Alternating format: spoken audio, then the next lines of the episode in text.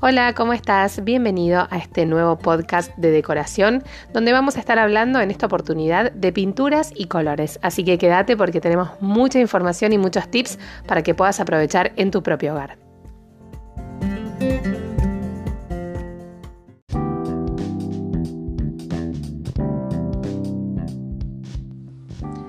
Como te contaba en la apertura, vamos a estar hablando de colores y vamos a empezar por los colores claros. Obviamente el blanco es el básico de los ambientes chicos porque refleja hasta un 96% de la luz. No hay un solo tipo de blancos, hay muchos blancos y los comerciales, por ejemplo, te los pueden vender como blanco marfil, blanco roto, blanco puro.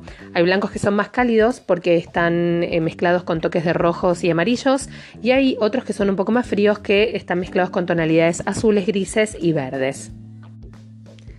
El gris claro es el nuevo beige, es el hermano elegante del blanco, digamos. Si tenés un espacio chico, lo puedes usar en su versión más clarita para poder darle estilo al ambiente sin resignar luminosidad y espacio. Los colores como el color crema, vainilla, el ocre suave, alejan visualmente las paredes, dan profundidad, también dan amplitud, son serenos y crean atmósferas muy naturales. También puedes jugar con los celestes, violetas, turquesas, el color aqua también. En las tonalidades siempre estamos hablando de las más suaves, porque esto va a ayudar a proyectar la luz y hacer que el ambiente se vea más grande. Vamos a hablar ahora de los colores intensos. En sus tonalidades más frías y más apagadas son ideales para añadir color sin renunciar a la amplitud.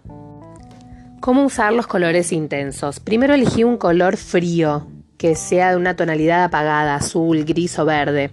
Los tonos muy cálidos muchas veces achican los espacios. Puedes pintar una pared y el resto de blanco o beige, por ejemplo la de atrás del sillón o la del cabecero de la cama.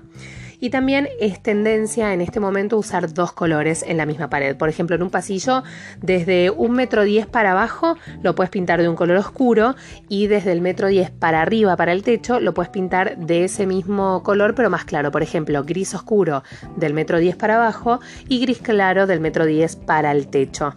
Esto está muy de moda últimamente, amplía muchísimo el espacio y da una sensación de elegancia que realza cualquier tipo de ambiente. ¿Por qué siempre sugerimos que se utilicen colores claros? Por varios motivos. Uno, porque siempre, como ya hablamos, amplía los espacios y eso es importante.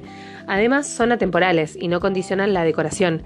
Es una base ideal para poder decorar de manera clásica o de manera moderna o si en algún momento te aburrís de la decoración que tenés, poder darle pequeños toques de color a tu decoración y con eso cambiarla sin tener que volver a pintar las paredes. También son muy relajantes, crean un ambiente cálido, es agradable estar en un una estancia con colores claros, por eso por lo general se utilizan las paredes colores muy claros y en la decoración colores más osados. Ahora te voy a contar cuatro consejos para que puedas ampliar el espacio según las dimensiones de tu dormitorio, de tu living, de tu cocina o del ambiente que quieras decorar. ¿Cómo hacer que el ambiente se vea más ancho? Esto solo lo puedes hacer si tenés techos altos. Puedes pintar el techo de color oscuro, el piso también, o si no con el techo solamente de color oscuro va a hacer que las paredes se vean más distanciadas y el lugar se sienta más ancho. ¿Cómo hacer para que una habitación se sienta más cuadrada? Un truco para modificar la sensación de tubo de una habitación demasiado alargada es, por ejemplo, pintar la pared del fondo de un color cálido oscuro, como por ejemplo, no sé, un gris topo. Y el resto de las paredes de un tono más suave de la misma gama, como por ejemplo un beige. Así se va a crear un efecto de acercamiento de la pared del fondo y esto va a hacer que la estancia se sienta más cuadrada. ¿Cómo hacer que un cuarto se vea más amplio? Si pintas el techo de un tono mucho más claro que el usado en las paredes vas a lograr alejarlo visualmente del suelo y con esto vas a dar más sensación de altura a tu casa y se va a ver más grande. Por último, cómo hacer que el cuarto se siente y se note más amplio. Esto lo puedes lograr unificando el color del techo con el mismo color claro de las paredes.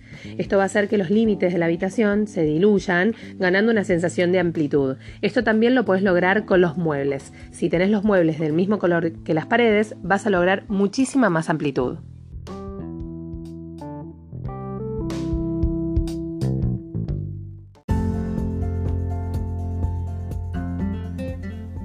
Espero que te hayan gustado estos consejos sobre pintura y sobre colores, que los pongas en práctica si estás pensando remodelar tu casa y que no te pierdas el próximo podcast porque vamos a estar hablando de materiales. Primero vamos a hablar de suelos de madera, vamos a ver los diferentes tipos, el parqué, el laminado, el cerámico, el vinílico, vamos a ver los pros y las contras de cada uno de los materiales, pero también vamos a estar hablando de la encimera de la cocina.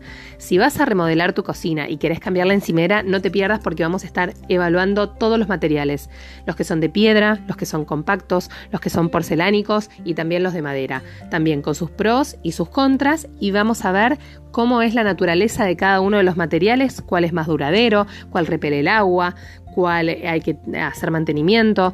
Vamos a estar evaluando uno por uno todos los materiales, así que no te pierdas la próxima edición de Decorando aquí en estos nuevos podcasts de Anai for Vintage. Muchas gracias por escucharnos y nos vemos la próxima.